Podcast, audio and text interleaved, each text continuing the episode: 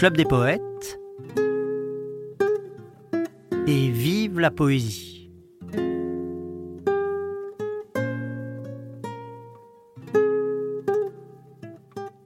Alors voilà, nous voici encore réunis pour partager ensemble la belle parole poétique. Et comme à chaque fois que nous nous rencontrerons, j'ai la joie d'être euh, accompagné par euh, plusieurs amis que je vais vous présenter, puisque comme je vous l'ai dit à l'occasion euh, d'une autre émission, eh c'est très important pour nous de faire vivre la poésie tous ensemble. Et c'est quelque chose qui, moi, dans ma perpétuation de ce qu'a créé mon père avec le Club des Poètes, eh bien est très important pour moi, c'est d'être comme ça, accompagné par des gens qui, tout comme moi, considèrent que la parole poétique est quelque chose d'essentiel et qu'elle permet le partage entre nous de nos émotions, de nos pensées, de nos idées, et comme disait Jean-Pierre Renet, qu'elle est une transfusion de l'âme à l'âme, puisque c'est ça tout le sens euh, de l'action du Club des Poètes, c'est-à-dire euh, permettre euh, en quelque sorte le rapprochement des personnes à travers ce partage de l'intimité qu'est la poésie. Alors, je suis avec moi, comme je viens de vous le dire, avec des amis. Je vais commencer par vous présenter Gaïa, euh, qui euh, est venue euh, le premier soir qu'elle est venue au Club des Poètes. C'était, elle avait interprété pour nous Le Voyage de Charles Baudelaire, je m'en souviens, et on avait tous été très impressionnés. Et je me rappelle que Samuel Devin avait dit J'espère qu'elle va revenir. Et, puis finalement, elle est revenue. Et Samuel est là aussi avec, avec, nous ce soir. Il y a aussi Priscille, qui est une personnalité tout à fait étonnante, qui fait toutes sortes d'activités pour essayer à travers les arts, euh, en quelque sorte, de réparer les âmes. C'est un peu sa démarche. Et puis, euh, mon ami Com, qui lui est de base scientifique, un peu comme l'était euh, Boris Vian, mais qui aussi a été touché par la grâce de la poésie, qui est quelque chose qui nous rassemble tous. Alors, pour commencer ce moment de poésie, et avant que je vous présente plus avant tous mes amis, je voudrais qu'on aille à la rencontre d'un des grands poètes romantiques du 19e siècle, Alfred de Musset, qui est euh, l'auteur, euh, dans une œuvre tout à fait foisonnante, euh, d'un poème, enfin d'un cycle de poèmes qui s'appelle Les Nuits, dans lequel en fait il raconte le dialogue entre le poète et la muse, parce que le poète s'est retrouvé dans une situation sentimentale tellement douloureuse pour lui qu'il n'a même plus la force et le l'énergie pour pour écrire. Et c'est la muse qui vient lui parler pour l'inviter à retrouver la vitalité qui lui donnera euh, la force de, de porter sa beauté au monde, de porter sa au monde. Pardon. On écoute maintenant, interprétant La Nuit de mai, nos amis Samuel et Gaïa, Alfred de Musset. Poète, prends ton luth et me donne un baiser. La fleur de l'églantier sans ses bourgeons éclore. Le printemps naît ce soir, les vents vont s'embraser. Et la bergeronnette, en attendant l'aurore, au premier buisson vert commence à se poser. Poète, prends ton luth et me donne un baiser. Comme il fait noir dans la vallée, j'ai cru qu'une forme voilée flottait là-bas, sur la forêt. Elle sortait de la prairie, son pied rasé, l'herbe fleurie. C'est une étrange rêverie, elle s'efface et disparaît. Poète, prends ton luth. La nuit sur la pelouse balance le zéphyr dans son voile odorant. La rose, vierge encore, se referme jalouse sur le frelon nacré qu'elle enivre en mourant. Écoute, tout se tait, songe à ta bien-aimée. Ce soir, sous les tilleuls à la sombre ramée, les rayons du couchant laissent un adieu plus doux. Ce soir, tout va fleurir. L'immortelle nature se remplit de parfums d'amour et de murmures, comme le lit joyeux de deux jeunes époux. Pourquoi mon cœur bat-il si vite? Qu'ai-je donc en moi qui s'agite dont je me sens épouvanté? Ne frappe-t-on pas à ma porte? Pourquoi ma lampe à demi morte m'éblouit-elle de clarté? Dieu puissant, tout mon corps frissonne. Qui vient? Qui m'appelle? Personne. Je suis seul. C'est l'heure qui sonne.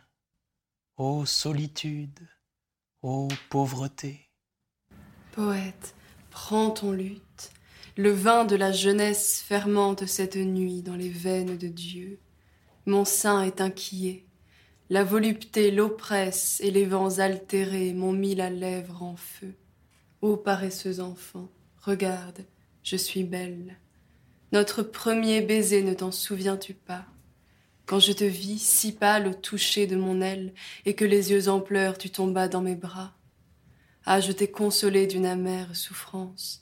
Hélas, bien jeune encore, tu te mourais d'amour. Console-moi ce soir, je me meurs d'espérance. J'ai besoin de prier pour vivre jusqu'au jour. Est-ce toi dont la voix m'appelle? Ou ma pauvre muse, est-ce toi Ô ma fleur, mon immortel, seul être pudique et fidèle où vive encore l'amour de moi Oui, te voilà, c'est toi ma blonde, c'est toi ma maîtresse et ma sœur, et je sens dans la nuit profonde de ta robe d'or qui m'inonde les rayons glisser dans mon cœur. Poète, prends ton luth, c'est moi ton immortel qui t'ai vu cette nuit triste et silencieux, et qui, comme un oiseau que sa couvée appelle, pour pleurer avec toi descend du haut des cieux.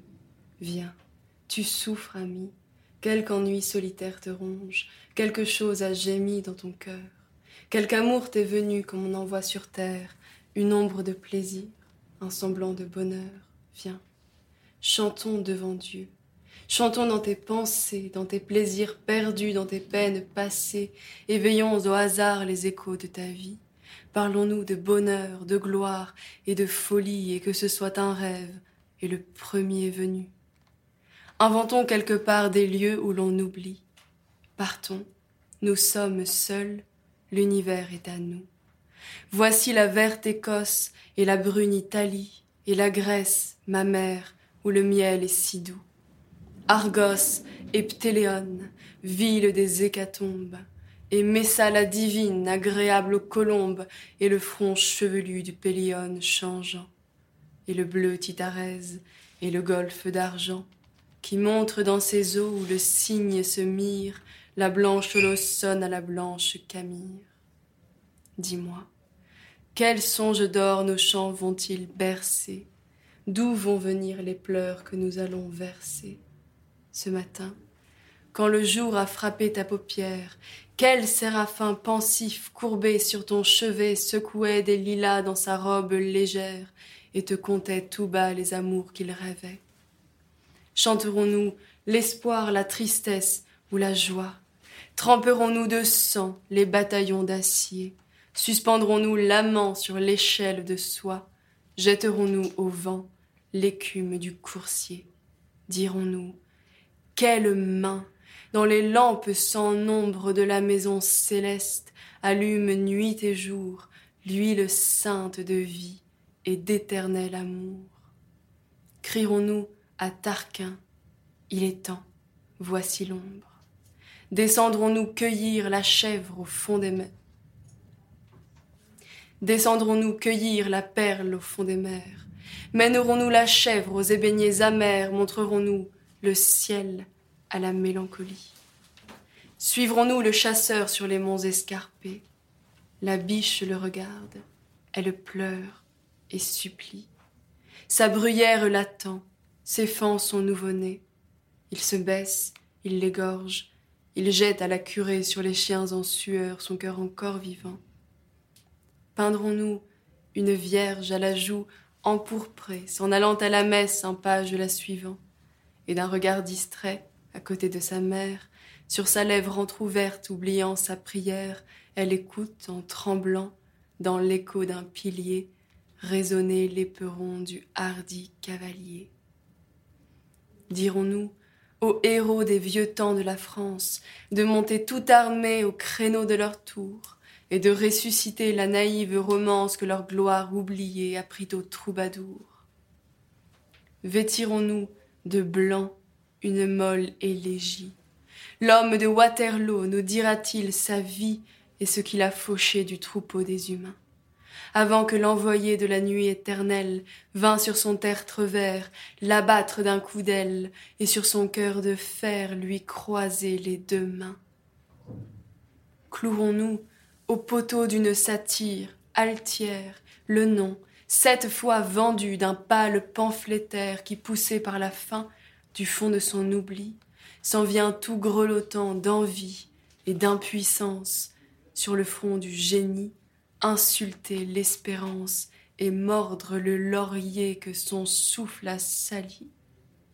Prends ton luth, prends ton luth, je ne peux plus me taire. Mon aile me soulève au souffle du printemps. Le vent va m'emporter, je vais quitter la terre. Une larme de toi, Dieu m'écoute, il est temps. S'il te faut, ma sœur chérie, qu'un baiser d'une lèvre amie ou qu'une larme de mes yeux, je te les donnerai sans peine. De nos amours qu'ils t'en souviennent si tu remontes dans les cieux. Je ne chante ni l'espérance, ni la gloire, ni le bonheur, hélas, pas même la souffrance. La bouche garde le silence pour écouter parler le cœur.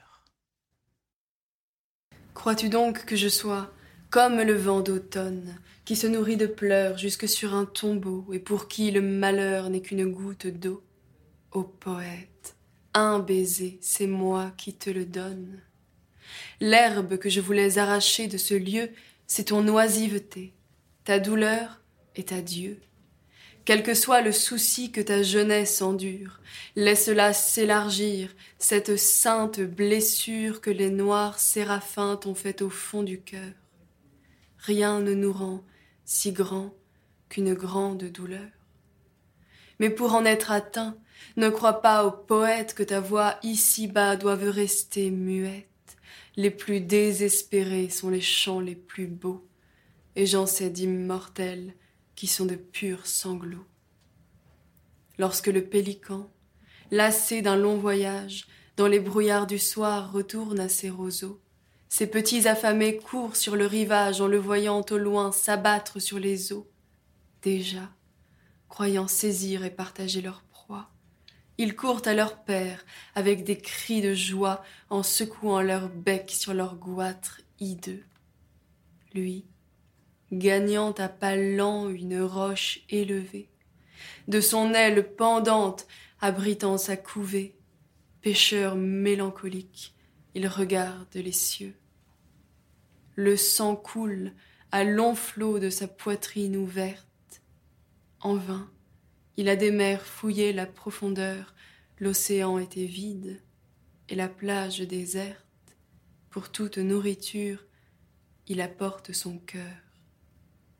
Sombre et silencieux, étendu sur la pierre, partageant à ses fils ses entrailles de père, dans son amour sublime, il berce sa douleur. Et regardant couler sa sanglante mamelle, sur son festin de mort, il s'affaisse et chancelle, ivre de volupté, de tendresse et d'horreur. Mais parfois, au milieu du divin sacrifice, fatigué de mourir dans un trop long supplice, il craint que ses enfants ne le laissent vivant. Alors il se soulève, ouvre son aile au vent, et se frappant le cœur avec un cri sauvage, il pousse dans la nuit un si funeste adieu que les oiseaux de mer désertent le rivage, et que le voyageur, attardé sur la plage, sentant passer la mort, se recommande à Dieu. Poète, c'est ainsi que font les grands poètes. Ils laissent s'égayer ceux qui vivent un temps, mais les festins humains qu'ils servent à leur fête ressemblent la plupart à ceux des pélicans. Lorsqu'ils parlent ainsi d'espérance trompée, de tristesse et d'oubli, d'amour et de malheur, ce n'est pas un concert à dilater le cœur. Leurs déclamations sont comme des épées. Elles tracent dans l'air un cercle éblouissant, mais il y pend toujours une goutte de sang. Ô muse, spectre insatiable, ne m'en demande pas si long. L'homme n'écrit rien sur le sable à l'heure où passe l'aquilon. J'ai vu le temps où ma jeunesse sur mes lèvres était sans cesse prête à chanter comme un oiseau. Mais j'ai souffert un dur martyr, et le moins que j'en pourrais dire si je l'essayais sur ma lyre, la briserait comme un roseau. Merci beaucoup à Samuel et à Gaïa pour ce très beau poème qui, de mon point de vue, caractérise vraiment la sensibilité de la poésie romantique euh, au XIXe siècle parce qu'il évoque, mais c'est quelque chose qu'on retrouve aussi dans, de nombreux autres poètes, et notamment chez Charles Baudelaire avec le poème L'Albatros, que nous aurons sûrement l'occasion de vous dire à un certain moment, cette difficulté du poète à cause de son hypersensibilité euh, pour euh, coexister avec euh, un quotidien qui parfois le tourmente.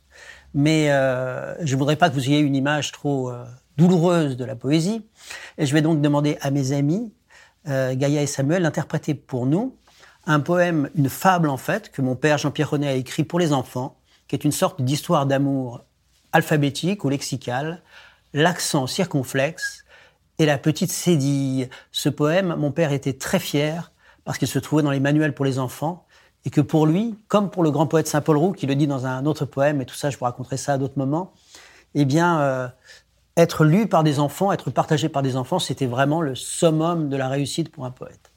On vous écoute. Entre deux vers d'un long poème d'un poème fort ennuyeux. La cédille aux yeux de verveine, qui nattait ses jolis cheveux, rencontra l'accent circonflexe. Curieuse, quoiqu'un peu perplexe. Sans moi, vous l'eussiez deviné, elle lui dit pour commencer. Quel bizarre chapeau que le vôtre. Seriez-vous par hasard gendarme ou polytechnicien? Et que faites-vous donc sur le front des apôtres? Est-ce vous la colombe ou la fumée du train? Je suis, je suis, gentille cédille, le S escamoté des mots de l'autre fois. C'est à l'hostellerie qu'on emmenait les filles. Le S a disparu, me voici sur le toit. Et toi, que fais-tu, cédille, à traîner derrière les garçons? Sont cela d'honnête façon N'es-tu point de bonne famille? Accent, bel accent circonflexe. Voilà toute ma vérité. Je t'aime, et pour te le prouver, je fais un S avec un C. Merci beaucoup, merci beaucoup. Euh, voilà qui ferait très plaisir à mon père de vous entendre ensemble le dire. Euh, j'aimerais bien que Samuel, tu nous racontes un peu ton itinéraire poétique. Non pas que tu nous racontes ta vie depuis que tu es né, mais euh, je sais que, enfin moi je te connais bien, depuis ça fait je sais pas combien de temps qu'on se connaît, ça fait une dizaine d'années maintenant. Oh non, ça fait six ans. Six ans qu'on se connaît. Et euh, donc, je t'ai connu, tu avais quel âge? Tu avais 17 ans, ouais, chose comme ça. Et déjà, à l'époque, tu étais passionné de poésie. Je me rappelle que la première fois qu'on a parlé d'un poème, c'était Les Pâques à New York de, de Sandra. On a parlé de ça à la fin d'une soirée du club. Et puis aussi, tu es musicien, tu es conteur, tu es chanteur. Et euh, je voudrais que tu m'expliques un peu comment euh, tu as été saisi euh, par la poésie, euh, comment elle t'a rejoint? Bah, disons très très jeune, puisque d'abord, moi j'ai j'ai été confronté au théâtre assez jeune. Et, euh, donc, euh, parce que mon père est un grand amateur de théâtre, notamment de théâtre classique. Et puis ensuite, euh, avec, euh, bah, par l'intermédiaire aussi de la chanson, en fait, puisqu'il y a plein, plein de, de grands chansonniers du 20e qui ont chanté les poèmes, bah, j'ai découvert la poésie un peu tout seul, à vrai dire. Bon, aussi grâce à l'école, hein, d'une certaine manière, parce qu'on apprend des poèmes à l'école quand même. Puis voilà, c'est ça a toujours fait partie, en fait, de, les mots, d'une certaine manière, ont toujours fait partie de mon quotidien depuis que le théâtre, la chanson et puis la poésie. Et puis... Voilà, et tu, et tu euh, comment dirais-je, tu, tu, multiplies euh, tes modes d'expression à travers, euh, à travers tous ces arts différents. Oui, voilà, c'est ça. Voilà. Pour moi, c'est important de répandre la parole poétique, mais que ce soit à travers les contes que j'écris ou ou les poèmes que Donc tu, tu, as un collectif euh, de, de, contes, enfin qui réalise des contes, voilà. euh, qui s'appelle les décomptes que tu fais avec des amis musiciens. Voilà, c'est ça. Euh, après, présente-les, peut-être dire un mot. Alors, bah, c'est avec c'est avec un ami qui s'appelle Dylan Gorini, et ensemble on a créé donc ce petit collectif. Après, il y a y a plein d'autres amis qui se sont greffés, un ami qui s'appelle Léonard Poli, et puis une autre amie qui est illustratrice, pardon, qui s'appelle Daniela Godel, et ensemble on donc en fait à la base moi j'écrivais des contes en vers. Et on les, lui est musicien aussi, et ensemble on les mettait en musique. Et, et voilà, donc euh, c'est le but, c'est de, de, faire des contes qui soient pas tout à fait des contes classiques, euh, qui soient pas tout à fait des contes moraux, mais euh, le but c'est simplement de raconter des histoires, d'étaler des sentiments. Mmh, mmh. Oui, puis un aspect euh, aussi, vous faites des animations graphiques, vous faites de la musique, vous utilisez un petit peu tous les, voilà. toutes les possibilités données par l'expression artistique pour porter cette parole-là, en quelque voilà, sorte, qui sont des contes et des histoires que tu racontes. Alors maintenant, je vais, faire appel à nos deux amis qui sont là, donc euh, Com et Priscille. Et euh, je vais leur demander de dire, puisqu'on était un petit peu sur le mode romantique, et que le mode romantique, c'est c'est le mode euh, de l'amour passionné, en quelque sorte, et que ça, s'il est une chose qui a caractérisé au XXe siècle la poésie surréaliste, c'est bien ça, depuis, le fameux poème de d'André Breton qui s'appelle L'amour fou, alors Paul Éluard, Louis Aragon, tous ces poèmes d'amour à Elsa et bien sûr Robert Desnos. Euh, je vais vous demander d'écouter, de, de, nous dire maintenant, pardon, un poème de Robert Desnos qui est un poème que j'aime particulièrement, qu'il a écrit dans les années 20 et qui s'intitule À la mystérieuse, à deux voix. J'ai tant rêvé de toi. Que tu perds ta réalité. Est-il encore temps d'atteindre ce corps vivant et de baiser sur cette bouche? La naissance de la voix qui m'est chère J'ai tant rêvé de toi que mes bras, habitués en étreignant ton ombre à se croiser sur ma poitrine, ne se plieraient pas au contour de ton corps peut-être.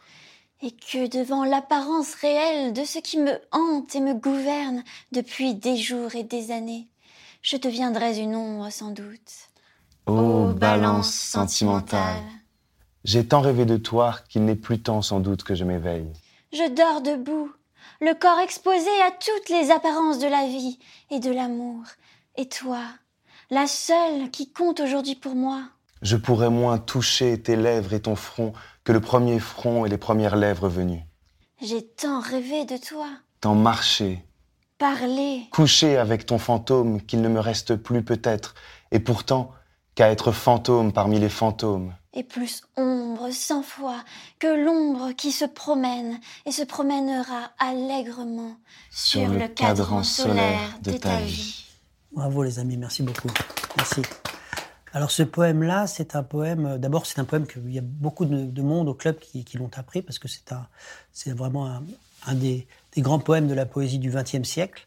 À ma connaissance, c'est un poème qui a été écrit euh, pour une chanteuse réaliste, puisque tout à l'heure tu parlais de cette espèce de, lien qu'il peut y avoir parfois entre la chanson et la poésie. Et, euh, Desnos était très amoureux d'une femme qui s'appelle Yvonne Georges, qui était une chanteuse euh, réaliste très célèbre à cette époque, mais qui avait euh, d'énormes problèmes de drogue. Et, euh, et Desnos a essayé de, l'arracher à, cette addiction, à cette accoutumance, mais il n'y est pas parvenu et il a tout, le temps qu'elle était vivante, il a essayé de l'aider, puis elle a fini par mourir bien avant lui. Et après, par la suite, il a rencontré donc euh, Yuki, qui était euh, à l'époque euh, la compagne du peintre Fujita. Et Fujita étant parti, eh bien, ils ont vécu une histoire d'amour et elle est devenue sa femme. Mais ce poème-là, donc, c'est c'est certainement pour Yvonne Georges que Desnos l'a écrit, quoique lui, il soit resté un peu dans le vague en disant que c'était à cause d'une apparition qu'il avait la nuit avant de s'endormir dans sa chambre une espèce de femme fantomatique qui venait lui rendre visite et que c'était à cause de ça qu'il avait écrit ce poème qui s'appelle À la mystérieuse. Et donc, euh, j'en profite pour dire que chez Poésie Gallimard, il y a peu de temps, euh, un recueil a été euh, publié des textes que Desnos a écrits sur le thème du sommeil hypnotique.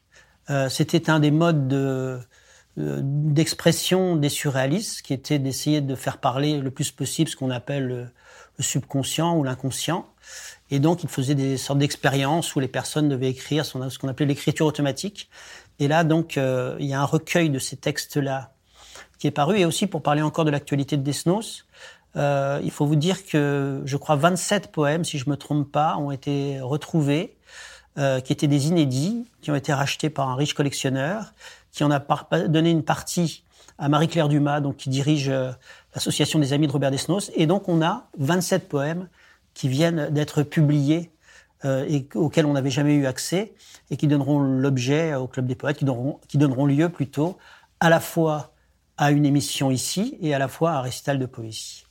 Alors j'aurais voulu que tu nous dises un peu, puisqu'on est avec euh, Desnos, un poème de Paul Éluard, Chercombe, qui était un grand ami de Robert Desnos, puisque c'était un des fondateurs du surréalisme lui aussi. La courbe de tes yeux fait le tour de mon cœur un rond de danse et de douceur, auréole du temps, berceau nocturne et sûr. Et si je ne sais plus tout ce que j'ai vécu, c'est que tes yeux ne m'ont pas toujours vu.